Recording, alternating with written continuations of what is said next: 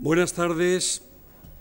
En nombre de la Fundación Juan Marc y en el mío propio, quiero darles la bienvenida a este ciclo de conferencias que hoy iniciamos dedicado a analizar los fenómenos artísticos acaecidos en los últimos 50 años. La exposición que ahora invade esta casa y este mismo ciclo de conferencias responden a lo que hemos dado en llamar celebración del arte, un título con el que la Fundación Juan Marc realiza con motivo de cumplir sus 50 años de actividad.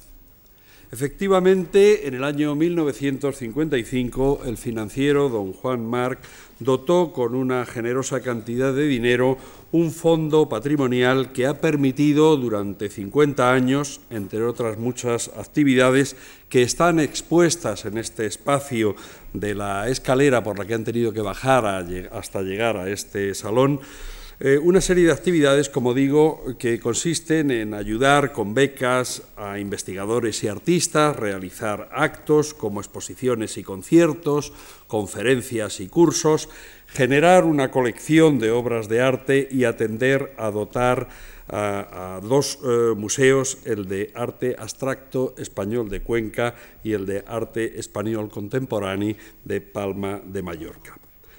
Dado que una parte sustancial de la actividad de la Fundación Juan Marc se ha dedicado a las artes, es lógico que en esta celebración del arte se realizara un ciclo de conferencias dedicado a analizar qué ha sucedido durante estos últimos 50 años.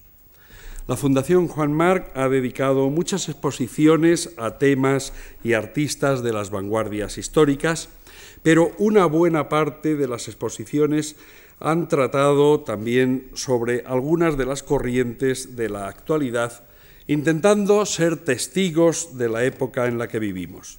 Con motivo de estas exposiciones se ha invitado tanto a artistas como críticos y directores de instituciones a tomar la palabra en esta sala. En esta sala. Ahora eh, lo estamos haciendo, invitando en este ciclo a conocidos profesores como María Dolores Jiménez Blanco, que hoy nos acompaña, Estrella de Diego, Francisca Pérez Carreño, Fernando Ruiz de Samaniego, Tonia Raquejo, José Miguel Cortés y José Luis Brea. Quiero agradecer a todos los profesores que participan en este curso su buena disposición para responder al reto de explicar estos fenómenos de la posmodernidad o de la sobremodernidad tan complejos como contradictorios. Y quiero agradecerles muy sinceramente a todos ustedes el haber decidido acompañarnos en esta conferencia. Comenzamos hoy con una eh, conferencia impartida por la profesora María Dolores Jiménez Blanco y Carrillo de Albornoz, que me acompaña aquí, que se doctoró en Historia del Arte en la Universidad Complutense de Madrid en el año 1987. Después estuvo becada en Washington, donde realizó un máster en Historia del Arte y Musicología en la George Washington University y también estuvo trabajando en la Philip Collation en 1998 eh, obtuvo la plaza de profesora titular de Historia del Arte en la Universidad Complutense de Madrid y en estos momentos, desde el año 2002, está en comisión de servicio como profesora titular en el Departamento de Humanidades de la Universidad Pompeu y Fabra de eh, Barcelona.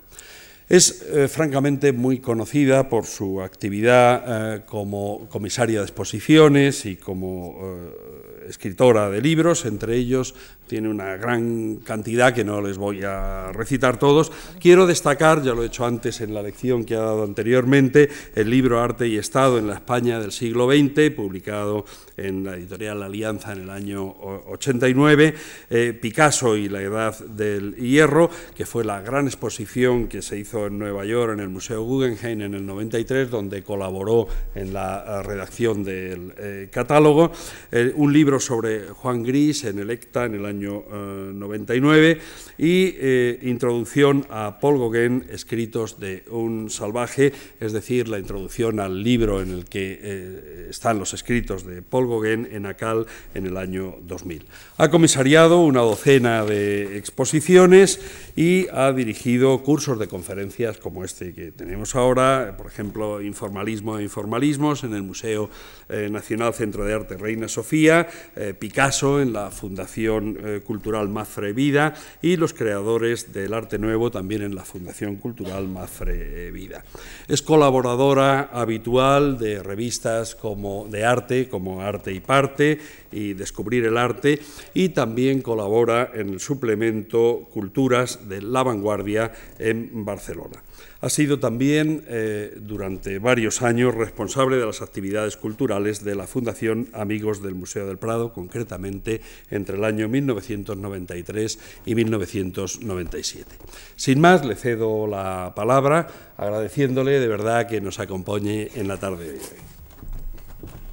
Bueno, pues muy buenas tardes. Muchas gracias a todos ustedes por estar aquí. Muchas gracias también. Quiero agradecer tanto al profesor Javier Maderuelo como a la Fundación Juan Marc su invitación para participar en este, en este ciclo y en estas eh, conferencias.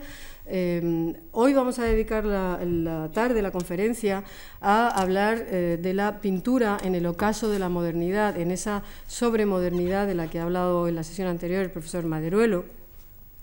Vamos a dedicarnos sobre todo a analizar movimientos como el expresionismo abstracto americano y el informalismo europeo, eh, en lo que, que, podríamos resumir con, eh, con la frase eh, citada en el libro de Norbert Linton como sutiles variaciones de lo apocalíptico, sutiles variaciones de lo apocalíptico. Ahora van a ver ustedes por qué. Vamos a ver, podemos empezar ya con las diapositivas. Muy recientemente, eh, Günter Grass ha hablado de la dificultad de escribir después de Auschwitz. Antes de él, el filósofo Theodor Adorno, en su texto titulado Después de Auschwitz, había denunciado la traumática ruptura que los campos de exterminio habían supuesto respecto a los civilizados principios de la Ilustración, piedra angular sobre la que se apoyaba todo el edificio de la modernidad. Aquí en España también Valeriano Bozal recientemente ha publicado un eh, libro muy celebrado, La época del estupor, ¿eh? que quizás resume también en su título pues, todo ese ambiente de angustia, todo ese ambiente de zozobra ¿eh? que siguió a la Segunda Guerra Mundial. Pues bien, ese estado de ánimo, esa circunstancia histórica, conforma el marco de referencia para nuestra conferencia de hoy.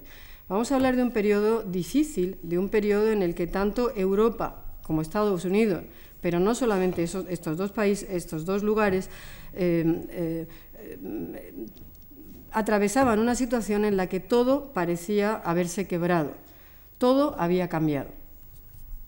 Después del horror que pueden ver ustedes reflejado en, estas, en esta serie de fotografías de David Seymour, Niños de Europa, es una fotografía del año 49, Después del sufrimiento de la población, ¿eh? del, que se, es cada vez más consciente, la vida volvía a moverse, pero ahora lo hará entre el desgarro y la esperanza.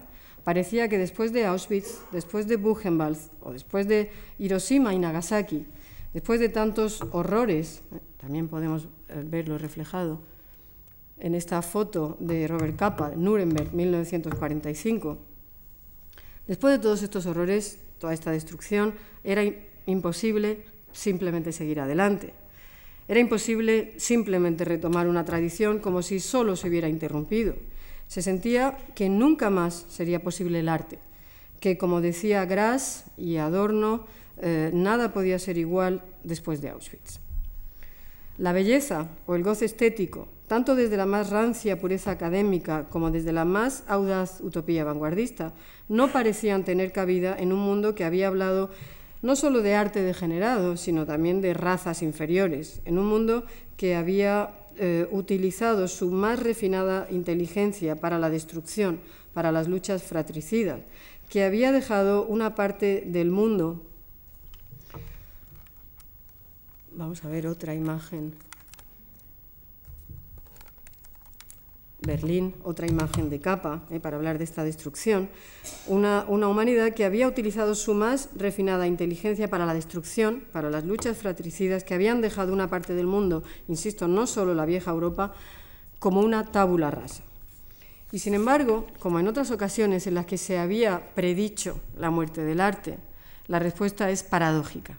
Ya no es posible creer en nada, todo aquello que en el pasado tenía sentido se ha roto, todas las certezas han desaparecido y sin embargo, como si se entonase un el arte ha muerto, larga vida al arte, algo diferente aparece.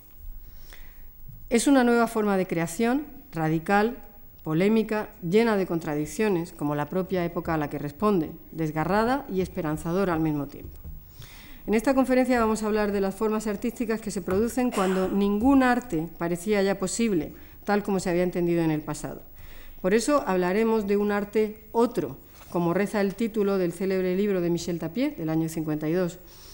Es así porque responde a una realidad otra, como enseguida veremos. Se trata de unas propuestas llenas de drama, como decía antes, de variaciones más o menos sutiles de lo apocalíptico, no es extraño si pensamos que el problema principal con el que tiene que enfrentarse la nueva época y con ella el nuevo arte es el del vacío.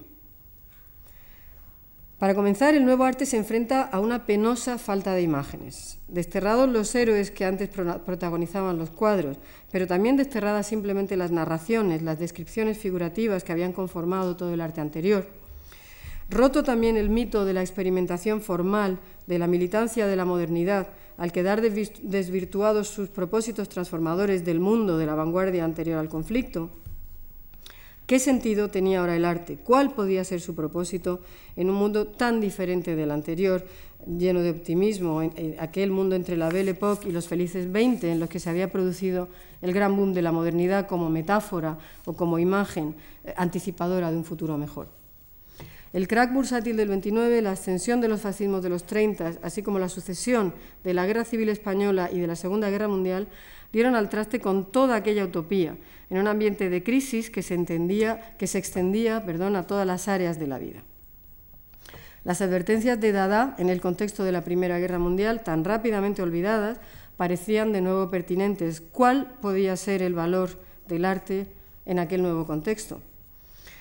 En realidad, tanto en Estados Unidos como en Europa, la nota clave, la idea dominante cuando hablamos del arte de la inmediata posguerra, es el concepto mismo de supervivencia. Aquí tenemos un cuadro de Jackson Pollock, Number One, 1948. Tienen ustedes un Pollock también en la exposición justo eh, fuera de esta sala. Las imágenes de miedo y desesperación, de desgarro, se convierten en obsesivas, pero también las de una nueva afirmación del hombre, que emerge ahora en su calidad de individuo, de ser independiente, de dueño único de su destino, a la sombra de las ideas del existencialismo.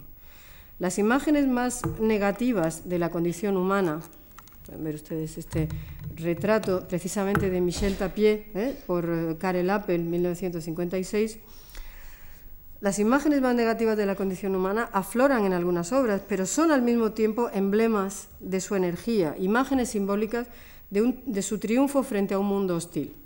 Son las imágenes que identificamos con dos etiquetas. Expresionismo abstracto, cuando hablamos sobre todo de Estados Unidos, informalismo, cuando hablamos de Europa. Vamos a centrarnos primero en el ambiente americano.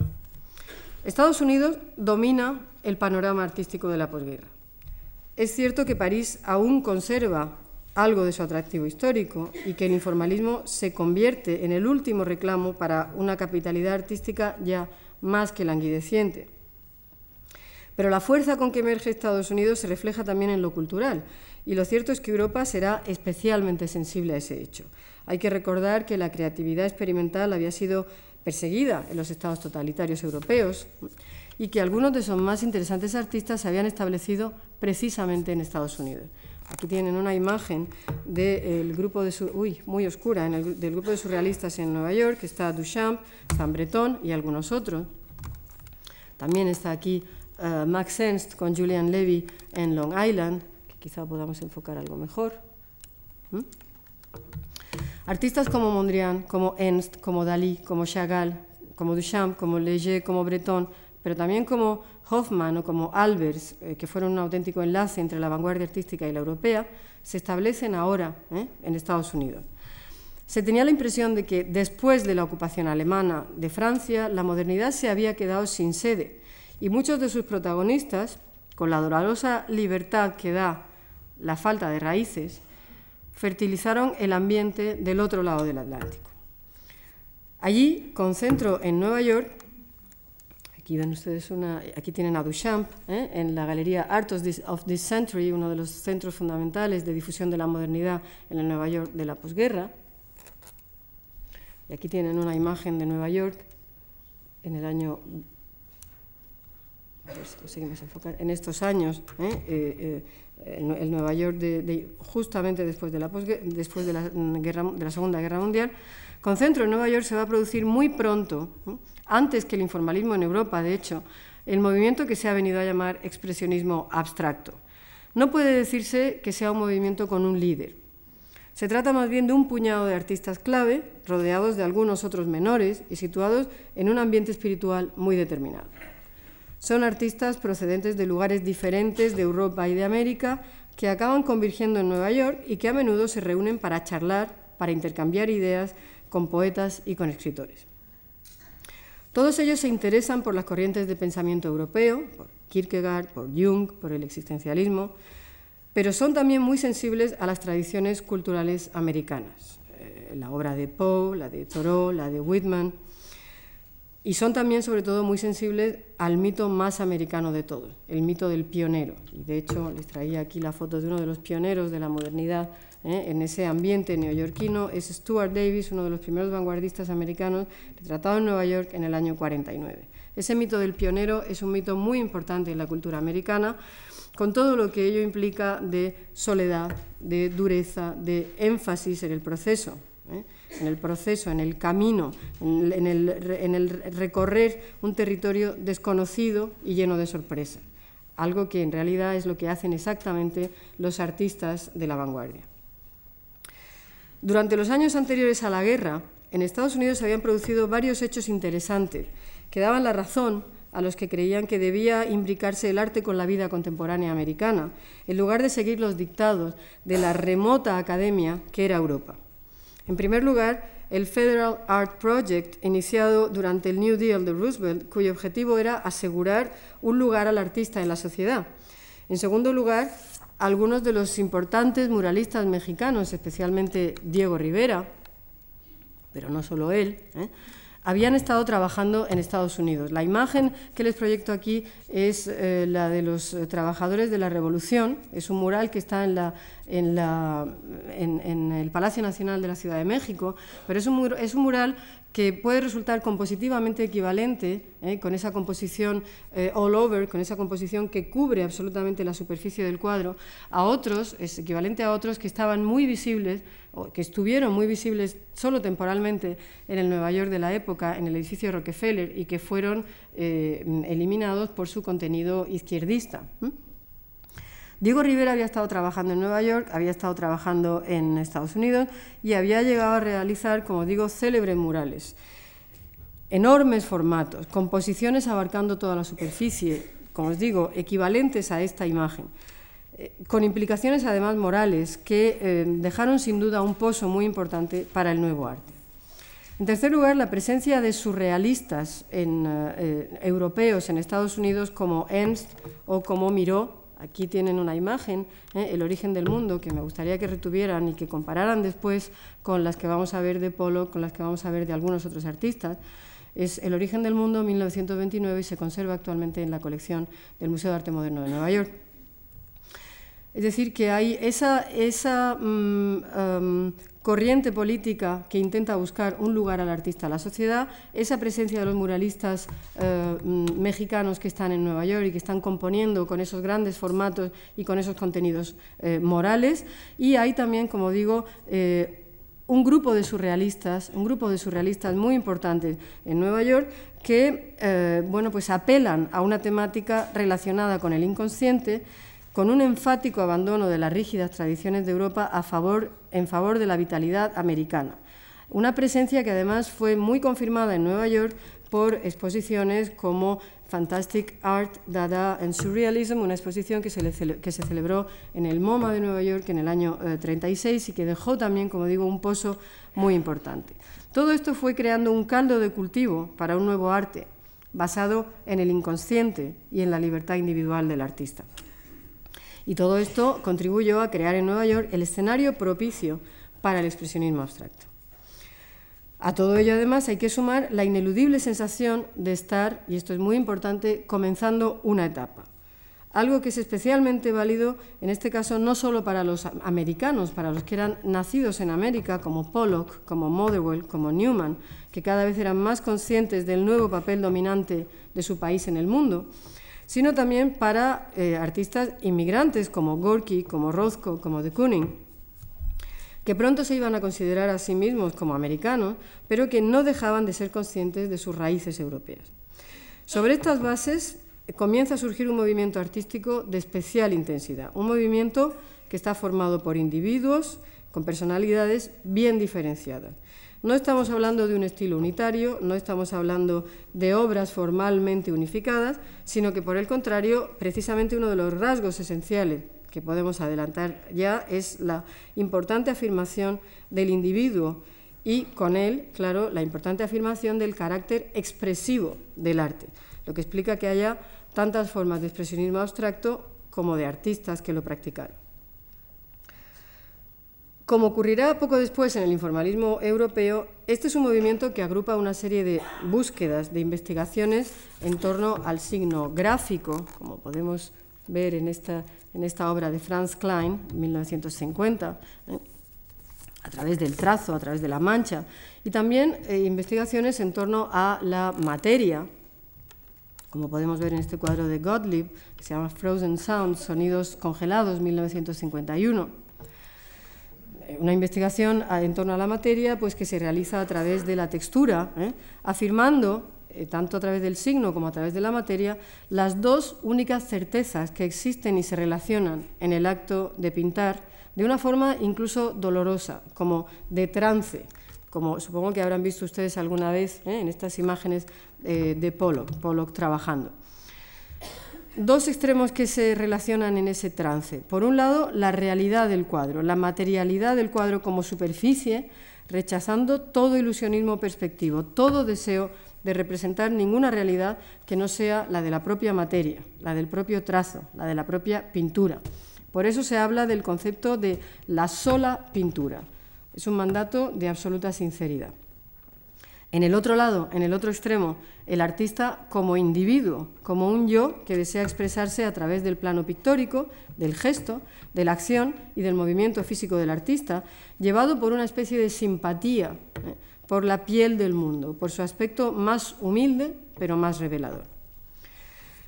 En este contexto, la pintura resulta de una experiencia dramática, en la que el artista, espantado por la situación a la que ha llegado la humanidad como conjunto, inspirado por una concepción existencialista, se refugia en su mundo interior, se, refugia en su mundo interior, abandona toda certeza mental, toda referencia previa, para dejarse llevar por un proceso en el que nada es meditado, nada es mediado y en el que se rechazan reglas tan aceptadas anteriormente como moderación, como mesura. En definitiva, como pueden ver ustedes en, este cuadro de Pollock, One, 1950, se rechaza la forma, y con ella siglos de un orden artístico establecido en el que reinaba la representación de la forma en el espacio pictórico, acompañada de otros componentes como colorido, línea, perspectiva, simetría, equilibrio, y con ella, claro, un objetivo fundamental, la belleza. Cuadros como este eran el resultado ¿eh? de esos trances que podemos ver eh, eh, representados en esta fotografía, de ese, de ese, de ese actuar sobre la pintura, sobre el concepto sobre el que ahora volveremos. Se habla, se habla, de mancha, se habla de textura, se habla de arenas, se habla de goteos, el famoso dripping. Se habla del propio proceso artístico como un rito sustancial. No es un proceso meramente instrumental como había sido hasta ahora. El proceso ya no es el medio, sino el objetivo. Y una vez acabado, El cuadro es, sobre todo, la huella, el documento de, esa realidad, de ese momento, de esa vida. El cuadro se convierte, en palabras de uno de los críticos fundamentales del expresionismo abstracto, en palabras de Harold Rosenberg, en una arena, en un escenario en el que actuar. Durante el proceso de pintar, la pintura es sobre todo un lugar. La pintura es un lugar. Por eso no es extraño que Pollock hable de estar, como él dice, entre comillas, en mi pintura, en mi pintura. Jackson Pollock, que vemos otra vez eh, trabajando eh, en su pintura, literalmente, Jackson Pollock para algunos es el gran mito de la pintura americana. ¿eh? Jackson Pollock en el año 48 expuso por primera vez cuadros realizados con la técnica o con la antitécnica ¿eh? del dripping. Jackson Pollock fue el que rompió el hielo, dijo Kuning después, fue el primero, digamos, que expuso eh, esta, esta manera de pintar. Como si danzara, Pollock fue fotografiado en pleno trabajo, ya lo ven aquí, moviéndose en torno a su lienzo y dentro de su lienzo colocado ahora en el suelo y no en el habitual caballete. En una famosa entrevista que realiza para una revista titulada Possibilities One, publicada en 1947, el propio Pollock comentaba esta forma de trabajar relacionándola con la de los indios americanos que pintaban con arena en el suelo. Era un rito. ¿eh? Cito, dice Pollock, cuando estoy en mi pintura no soy consciente de lo que estoy haciendo. Solo después de un periodo como de acercamiento me doy cuenta de lo que me traía entre manos. No tengo miedo a hacer cambios, a destruir la imagen, etcétera, porque la pintura tiene vida propia. Yo trato de dejar que aflore. Solo cuando pierdo contacto con la pintura, el resultado es un desastre. Si no, lo que hay es pura armonía, un fácil dar y tomar, y la pintura fluye, sale bien. Fin de la cita. Es decir, Mente y espíritu, mano y cabeza, pintura y lienzo debían unirse en una especie de automatismo ¿eh? que debe mucho a la herencia surrealista europea. La pintura no es ya una representación ni directa ni simbólica. Ahora la pintura es sobre todo un terreno. ¿eh?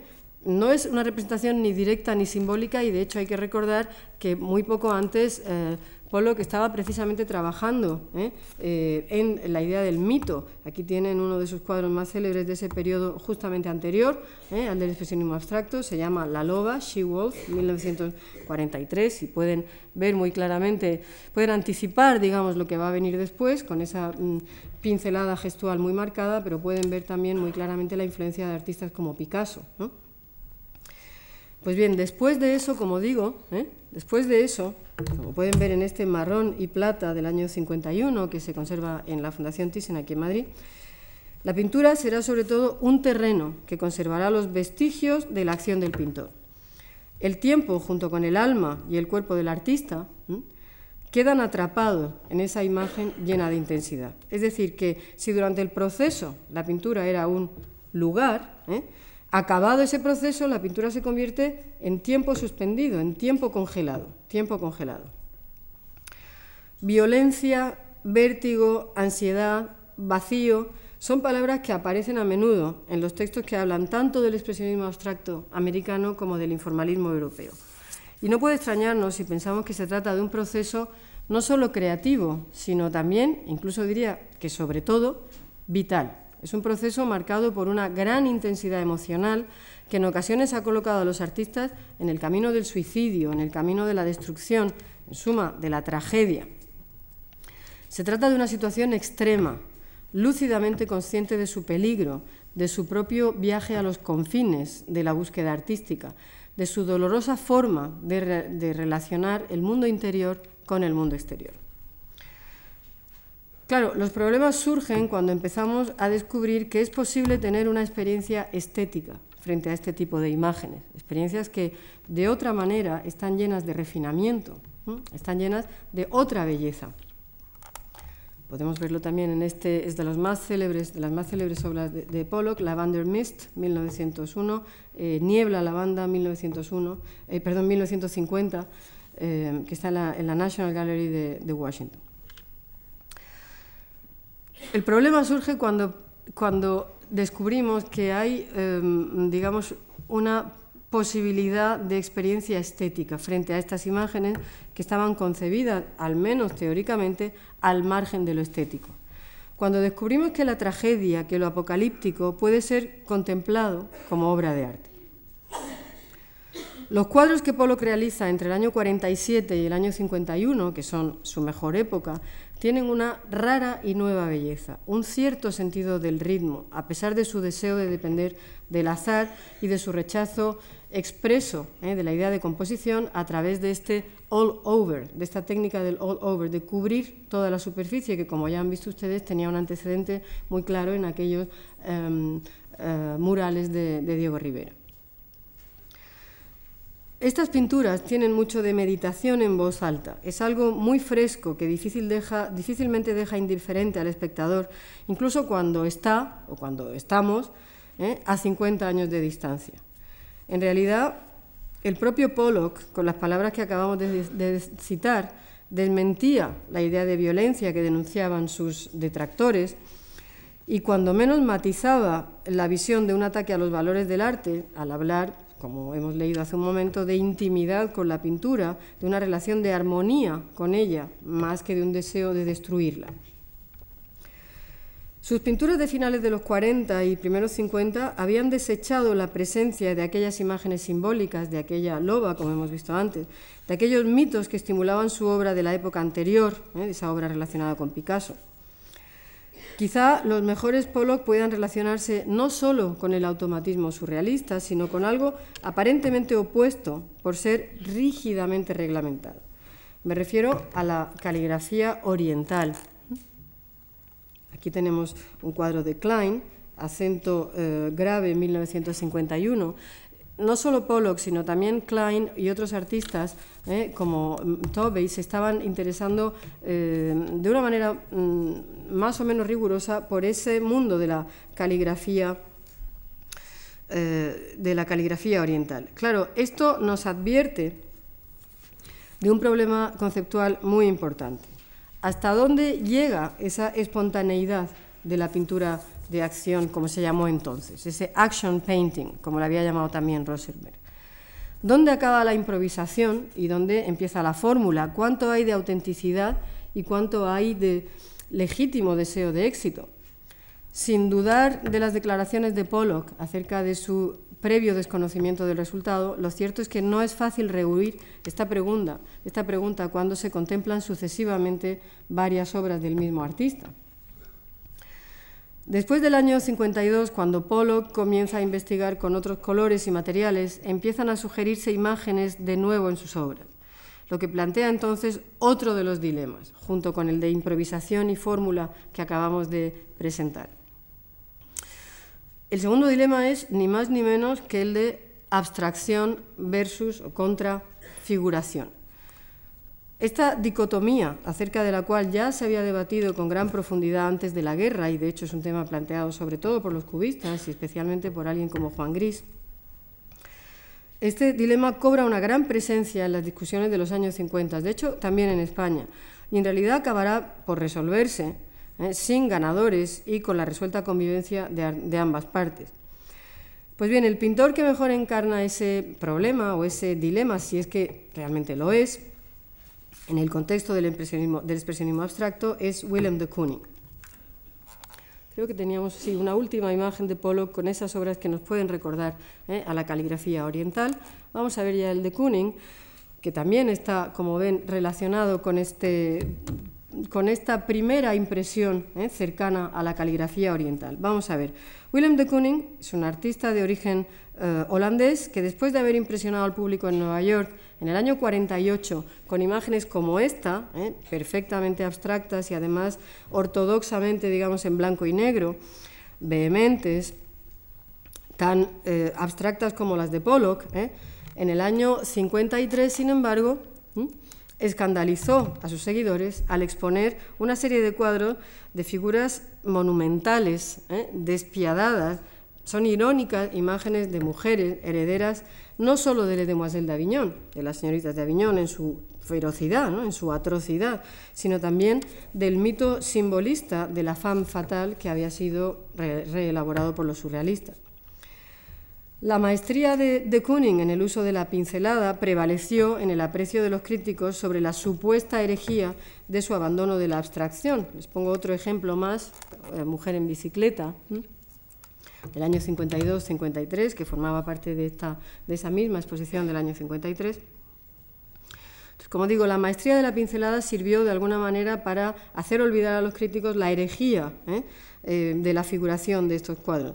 Pero lo cierto es que con estas obras de Kooning hizo evidente que aquellas primeras imágenes del 48, las supuestamente abstractas y en blanco y negro, tenían también siempre un referente en la, realidad, tenían también siempre, de hecho, referentes en la, en la anatomía humana.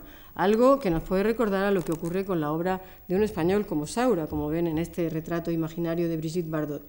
Todo lo gestual está presente, pero al mismo tiempo hay también esa referencia a la figura. En realidad, eh, tanto o más que Pollock de Kooning, en esta obra, esto es una obra ya posterior, se llama Montauk, 1969, de Kooning pone de manifiesto que en su obra lo verdaderamente importante es el proceso el encuentro sobre el lienzo, el encuentro sobre esa arena ¿eh? de marcas, de signos que sugieren formas, que sugieren espacios, que sugieren imágenes, ya sean humanas, de objetos, de paisajes, o ya sean imágenes que están más allá de toda asociación concreta, de toda asociación específica. Con eso, de Kooning afirmaba que el objetivo del expresionismo abstracto no era la abstracción, sino la expresión la expresión, la manifestación de una condición espiritual.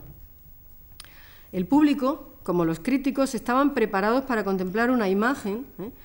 en Nueva York que hablara de algo apocalíptico, de algo sublime. Enseguida volveremos sobre ese concepto de lo sublime, de algo patético, incluso violento.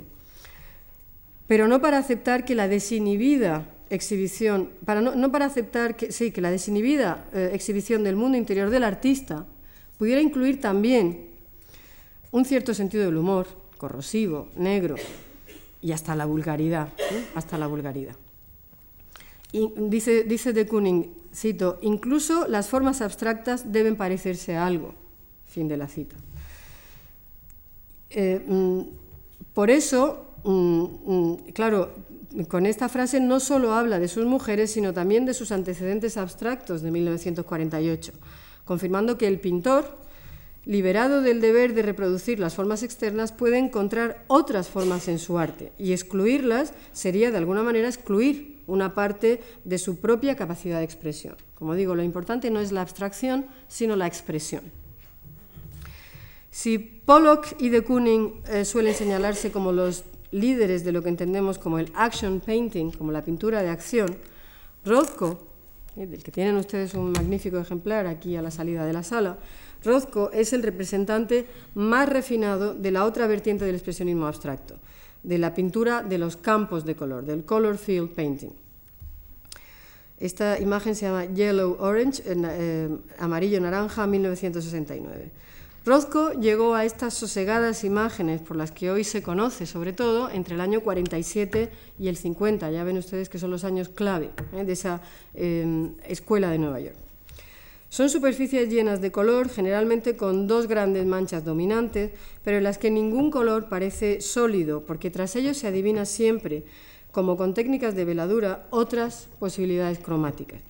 Son imágenes muy simples, pero llenas de una sutileza que parece condensar todo el misterio de lo sobrenatural. Estas obras han sido interpretadas como paisajes, de hecho el propio Rothko así lo hizo en alguna ocasión, lo que resulta muy revelador especialmente en el contexto americano, donde existió siempre una especial asociación entre la idea de paisaje y la idea de sublimidad. ¿eh?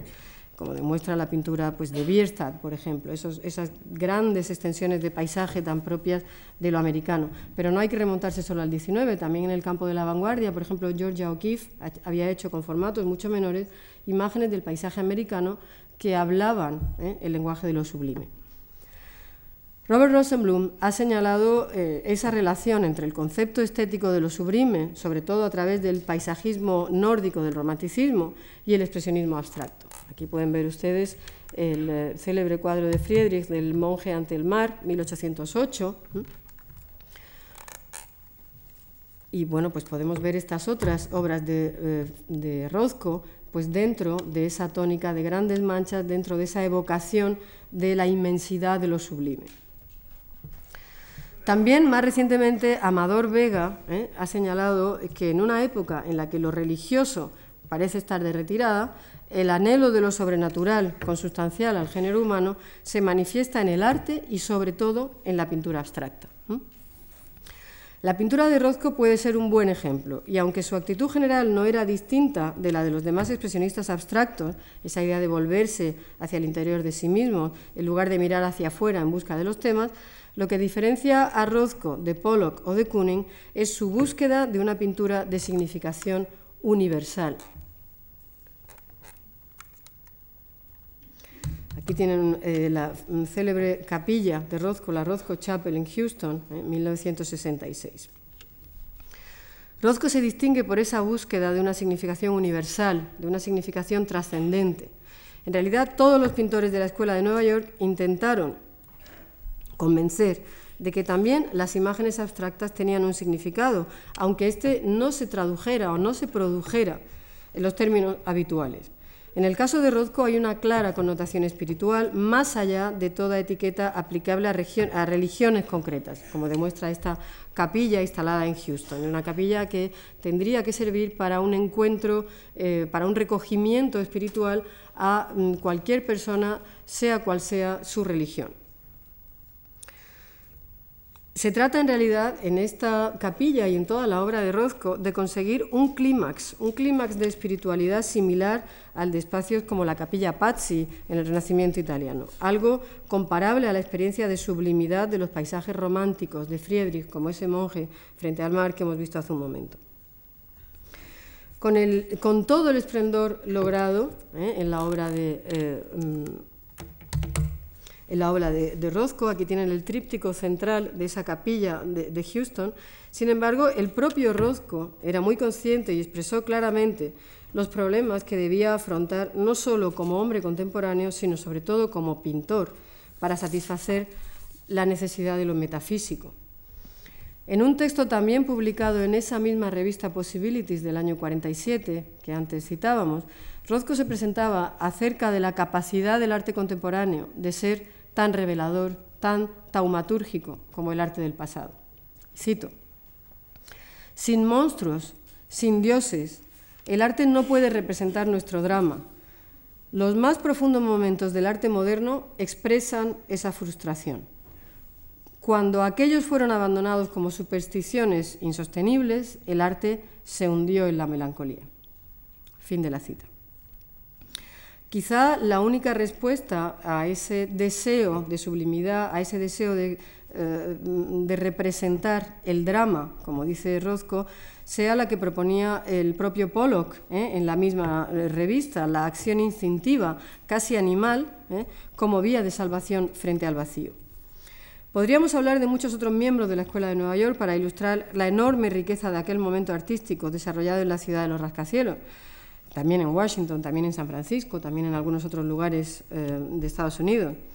Nombres como Robert Motherwell, eh, con su célebre, eh, bueno, aquí tienen un último Rozco, que, bueno, pues que muestra esa capacidad, ese deseo de sublimidad que, como, como digo, de alguna manera asume también la frustración de no poder ser más explícito. Como digo, hay otros artistas como Motherwell, aquí tienen un estudio para su célebre serie sobre la eh, elegía eh, a la República Española, es un estudio del año 58. Otros artistas también como, eh, como Klein, 1956, un cuadro titulado 4S9. Este otro cuadro de Gorky puede ilustrar una manera de entender la escuela de Nueva York muy diferente, como ven, muy influida por eh, Joan Miró, al que Gorky admiraba eh, tendidamente. Podemos ver también otra manera de entender ese expresionismo abstracto en la obra de Clifford Steele, con esta obra sin título del año 64. Es, eh, podemos hablar también de Barnett Newman con este Vir Heroicus Sublimis, que bueno, pues hace referencia explícitamente a esa idea de la sublimidad.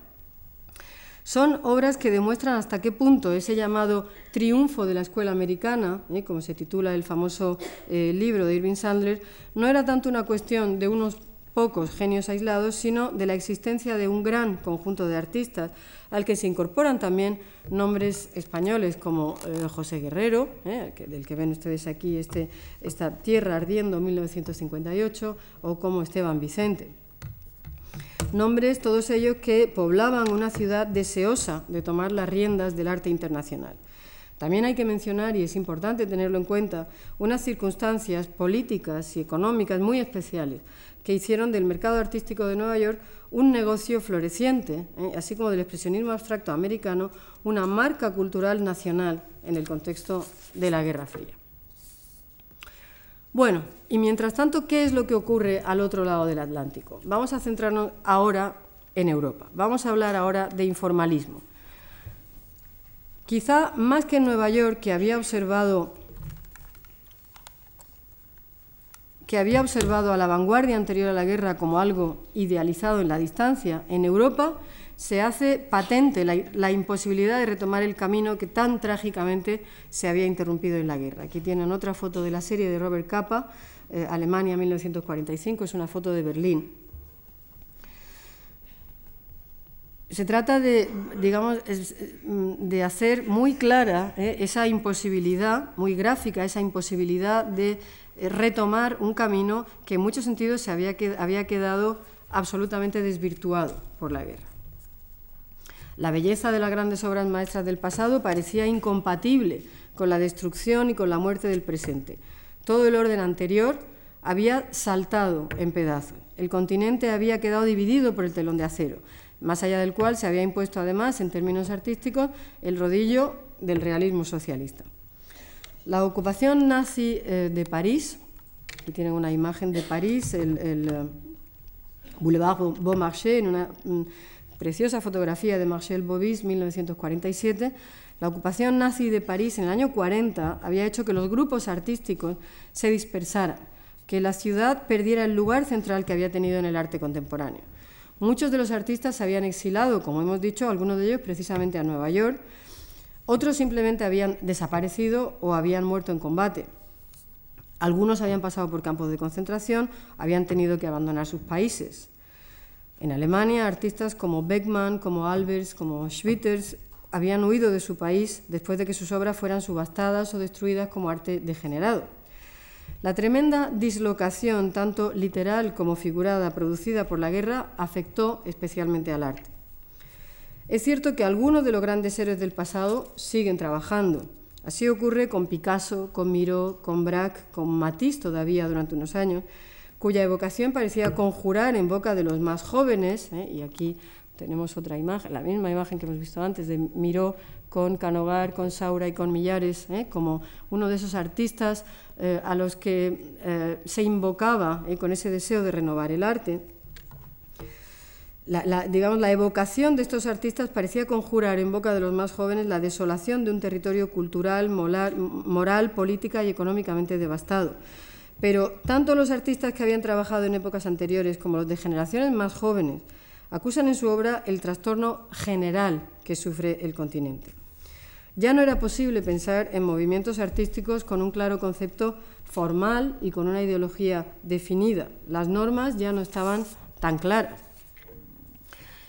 Pese a la brutal desilusión de la posguerra, o precisamente por ella, nuevas teorías filosóficas, incluso sistemas ideológicos, encontrarían un campo abonado en el mundo de los artistas. En Europa, el existencialismo ocupa pronto un lugar privilegiado. Los libros de Sartre, de Camus, de Merleau-Ponty son leídos y son discutidos en los estudios de los pintores. Sartre, el mismo crítico y amigo de pintores, define al hombre como un solitario, Vemos aquí una imagen eh, de Picasso eh, del año 53 que quizá puede ilustrar esa imagen del artista solitario. Picasso es un artista al que, que de alguna manera se encuentra ahora ya en la retaguardia. Ese, ese, mm, concepto del artista como un hombre solitario era mm, eh, un concepto al que se llegaba, digamos, pensando en que era lo único que se podía ser en un mundo absurdo en el que ya no se podía aceptar ninguna vieja norma de conducta. Un solitario que es consciente de vivir un mundo nuevo, diferente y que comprende que debe liberarse de cadenas como tradiciones nacionales, como el prestigio de los maestros del pasado, etcétera, etcétera. Un solitario que solo se tiene a sí mismo. Ese refugiarse en el individuo, en la subjetividad, es algo compartido en el ambiente, entre el ambiente cultural eh, neoyorquino y el ambiente europeo. Aquí ven ustedes un cuadro de Dubuffet, se llama El mecanismo de borrar las huellas, 1957 ese volverse al individuo, volverse hacia adentro, hacia la subjetividad, desemboca en una propuesta artística en Europa llamada informalismo, que renuncia, como el expresionismo abstracto, a todo aquello que no fuera la expresión del abismo inferior, incluida, eh, renuncia a todo, incluida la forma, como ven ustedes aquí. Podemos señalar algunas diferencias entre el expresionismo abstracto americano y el informalismo europeo, Diferencias que en muchos sentidos pueden verse como un reflejo de las diferentes circunstancias de un lugar y de otro. América como poder emergente, como país que inicia una era en cuya cultura aparece una nueva conciencia nacional, Europa, por el contrario, como un lugar devastado, eh, donde eh, todo eh, parece hablar de duelo, de retirada, de silencio. Algunas de las diferencias son técnicas, como la escala de las obras, generalmente más grandiosa, más épica, ¿eh? en la Escuela de Nueva York, ¿eh? como pueden ver en este polo, que esta estrella fugaz, que mide pues, 99 por 61, son siempre formatos grandes.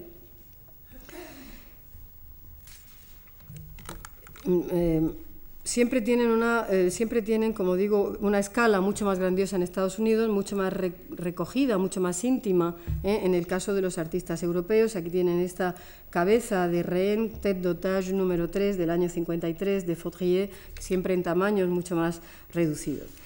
Además, además eh, en, la pintura americana hay siempre una pincelada dramática, es mucho más dinámico. En Europa, como ven ustedes, eh, se enfatiza mucho más la materia, lo estático.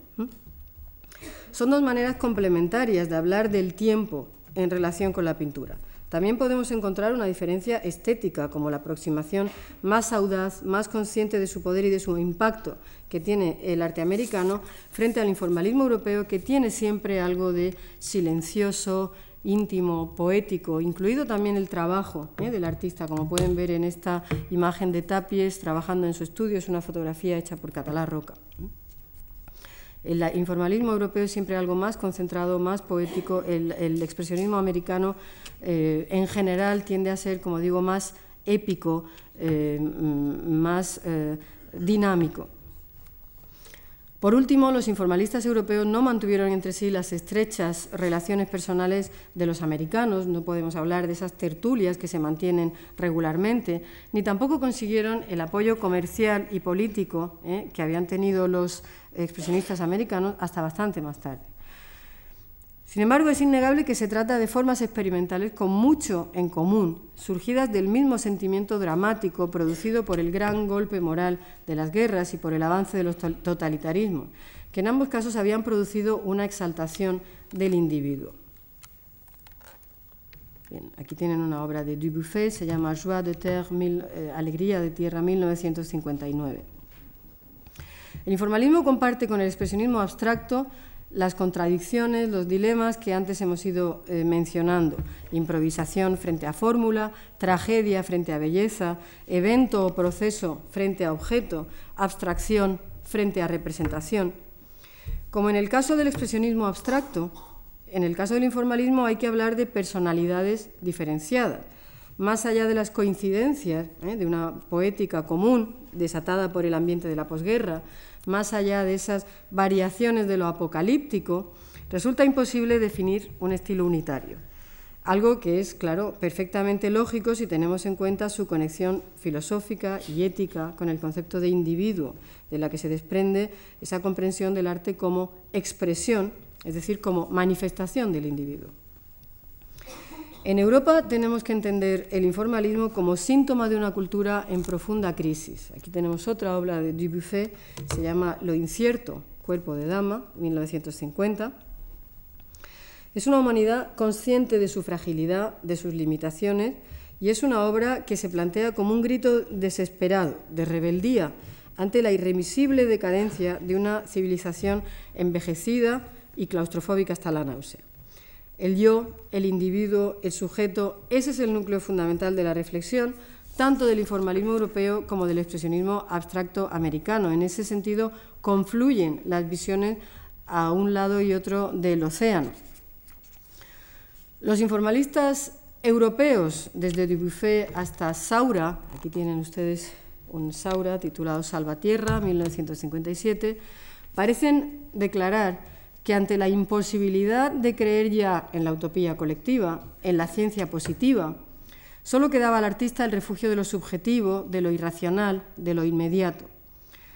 Este constituye la única verdad innegable, la única forma de relacionarse con el mundo que nos rodea, la única manera de explorarnos no solo a nosotros mismos, sino también a ese mundo del que ahora interesa no solo lo más visible, no solo lo más imponente, no tanto lo más elevado, sino precisamente lo más humilde, lo que hasta ahora era despreciable. Claro, aquí hay que hacer un inciso. Hay que decir que hasta ahora hemos hablado mucho del informalismo como algo esencialmente centrado en el individuo. Pero a pesar de todo, hay que decir que el, informalismo sigue hablando de la relación del individuo con el mundo, en cierto modo como hacía la pintura tradicional. Lo que ocurre es que el informalismo propone una relación otra. Aquí tienen una foto eh, de la época, una foto de Roger Caterino, se llama Mano, 1954.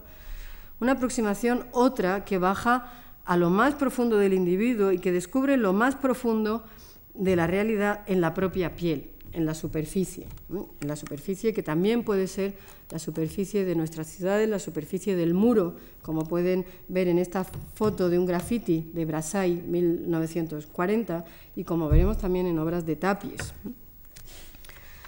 Dubuffet, Dubuffet es uno de los artistas más personales, aquí lo vemos con algunas de sus obras en el año 60, y más significativos del informalismo francés. Dubuffet nos habla en un texto de la pintura como un acto psíquico, como un acto psíquico. Hemos mencionado antes a los surrealistas como antecedentes del, expresionismo abstracto americano y, en efecto, la presencia de Duchamp, la presencia de Ernst, sirvió para enseñar a los jóvenes artistas neoyorquinos que la libertad no consistía en tratar de temas sociales o en militar en la izquierda, sino en buscar en la propia subjetividad. Y hay que decir también que el informalismo europeo hereda del surrealismo su interés por los estratos más profundos, más oscuros del inconsciente, así como su técnica del automatismo, de ese gesto pictórico, rápido, sin concesiones a la invención de la razón, que deja sobre la superficie del cuadro un signo, una caligrafía, un objeto a veces salvaje, ¿eh? Eh, un objeto que no se adapta a las normas de la pintura tradicional y que tiene que ver, como os digo, con ese hacer fluir, ¿eh? hacer fluir del interior y relacionarse de otra manera con el exterior. Pero también podemos pensar en otra manera de entender el acto psíquico, como dice Dubuffet. Vamos a ver otro cuadro de Dubuffet, se llama Le Chien Japeur, 1953.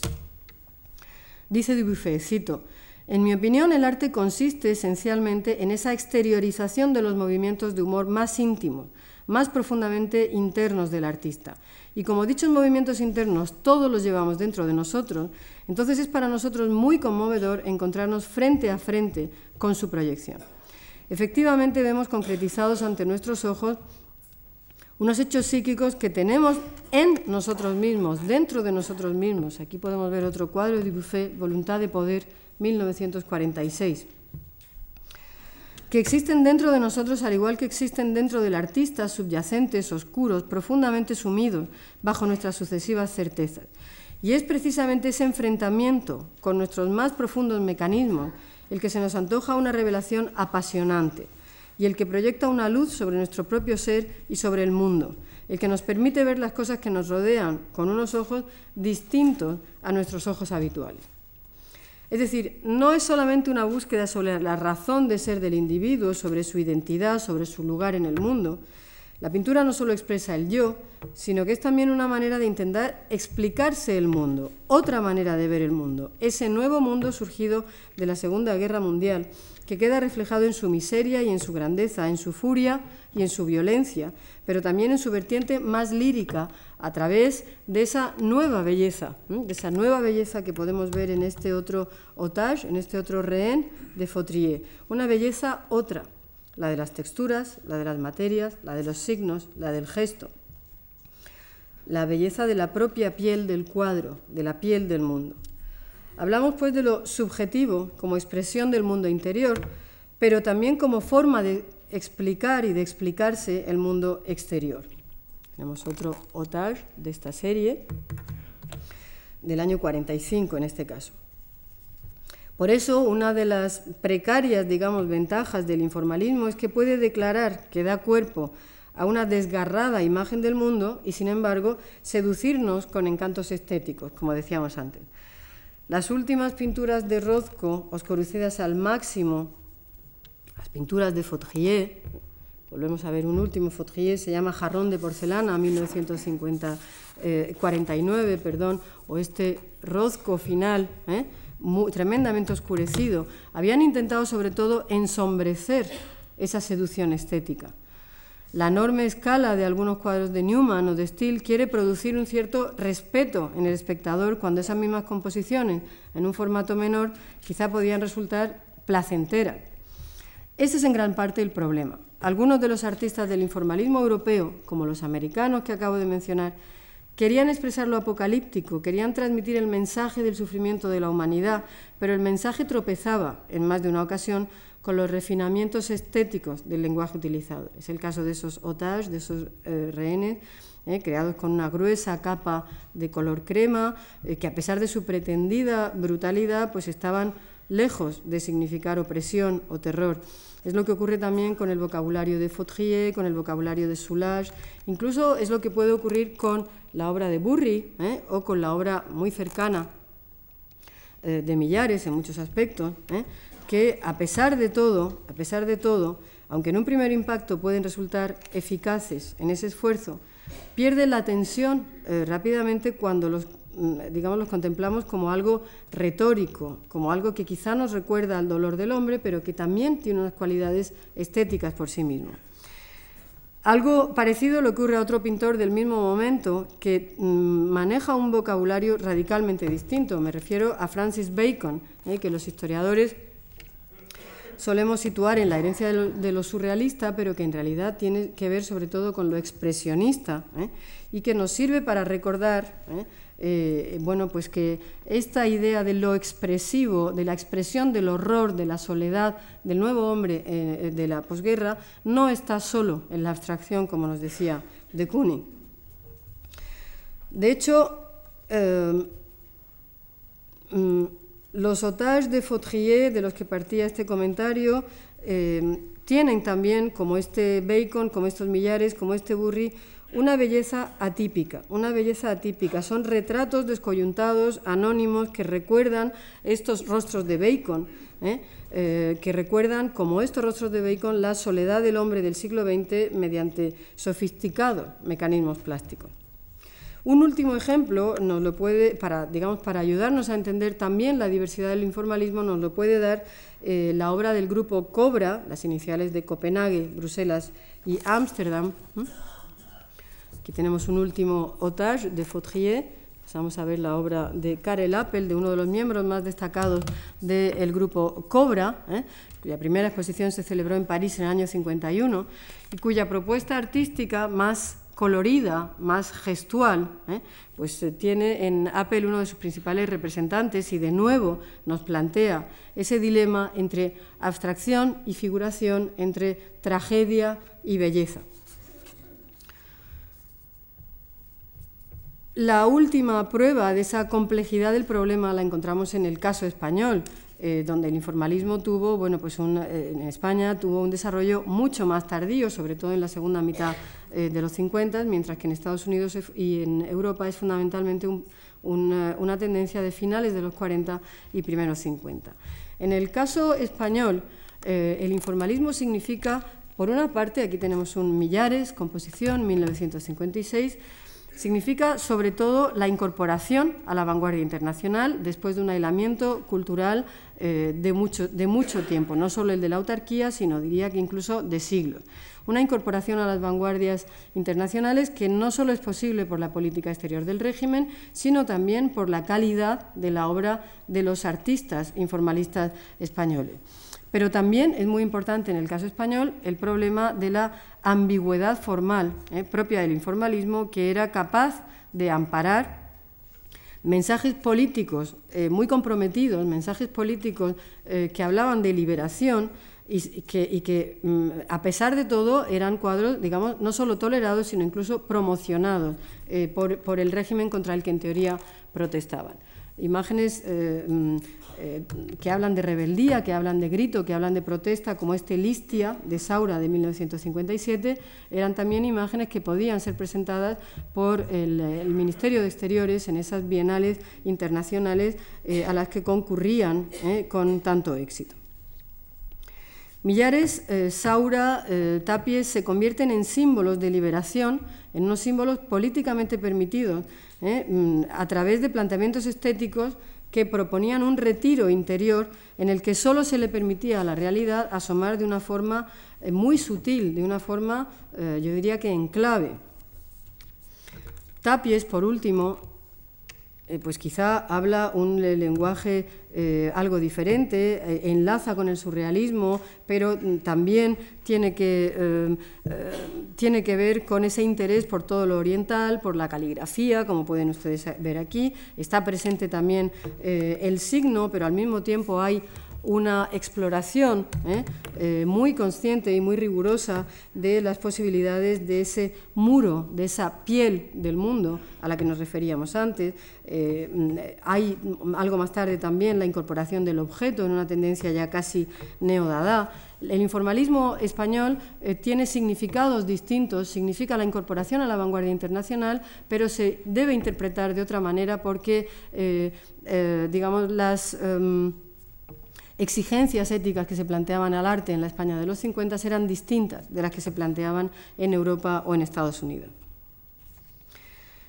La popularidad del arte informal y su posterior banalización en lo que vino a ser una especie de academicismo ya en los años 60 debía mucho al hecho de ser percibido como un intento de romper con una tradición artística, debía mucho al hecho de ser eh, percibido como una ruptura con toda forma de autoritarismo.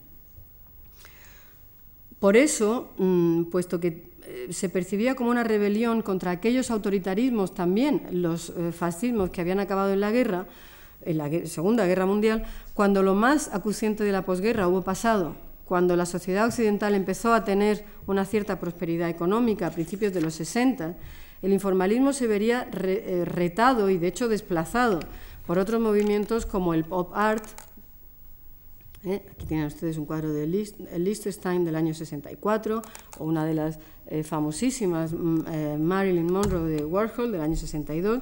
Entonces, enseguida, cuando digamos ese sentimiento de tragedia de alguna forma había pasado, el informalismo, el expresionismo abstracto se vieron superados por movimientos como el pop art o como el nuevo realismo, que buscaban ahora sí una relación mucho más directa, frontal y pretendidamente objetiva, distanciada indiscriminatoria respecto a la vida cotidiana, rechazando toda esa grandilocuencia, todo ese sentido apocalíptico ¿eh? del arte como expresión, digamos, subjetiva, como desahogo, como efusión lírica del artista que había presidido pues, el expresionismo abstracto y el informalismo europeo. Por eso, muchos años después, eh, cuando todo esto ya ha pasado, conviene remitirse a las fuentes para entender verdaderamente cuál era la propuesta. Y por eso me voy a remitir a un texto de Saura, eh, eh, escrito, como digo, después, cuando ya había pasado la tormenta. volvemos a ver esta listia del año 57-58. Un texto que explica, quizá mejor que ningún otro, lo que había significado el informalismo. Saura dice, cito, la pintura informalista puede desconcertar por su apariencia anárquica, por su ausencia de prudencia y de control, por la alta dosis de irracionalidad que lleva consigo, pero ofrece al mismo tiempo un cúmulo de posibilidades, el germen de una voluntad de estructuración, de realización de una obra más completa dentro de una mayor estabilidad plástica, una vez superado el estado de catarsis y de anarquía, de experimentación. Ella puede ser todavía la expresión de una protesta desgarrada, un acto de nihilismo, un flujo violento del inconsciente colectivo, incluso un simple grito, pero aun siendo solamente eso, sería un grito hermoso entre tanto desastre. Tal grito ha repercutido y ha sido recogido por una juventud consciente de su situación frente a una realidad desoladora. Nadie podrá tachar a aquellos artistas de vivir en su castillo de cristal, de permanecer al margen de los problemas acuciantes de su época. Aparte de la importancia de sus conquistas plásticas, las obras informalistas ofrecen por encima de todo la autenticidad de su entrega apasionada, el entusiasmo de la acción. La pintura informalista es, a fin de cuentas, un testimonio de nuestra época, y aunque solamente fuera por su calidad de testimonio patético, merece una atención constante. Nada más, muchas gracias.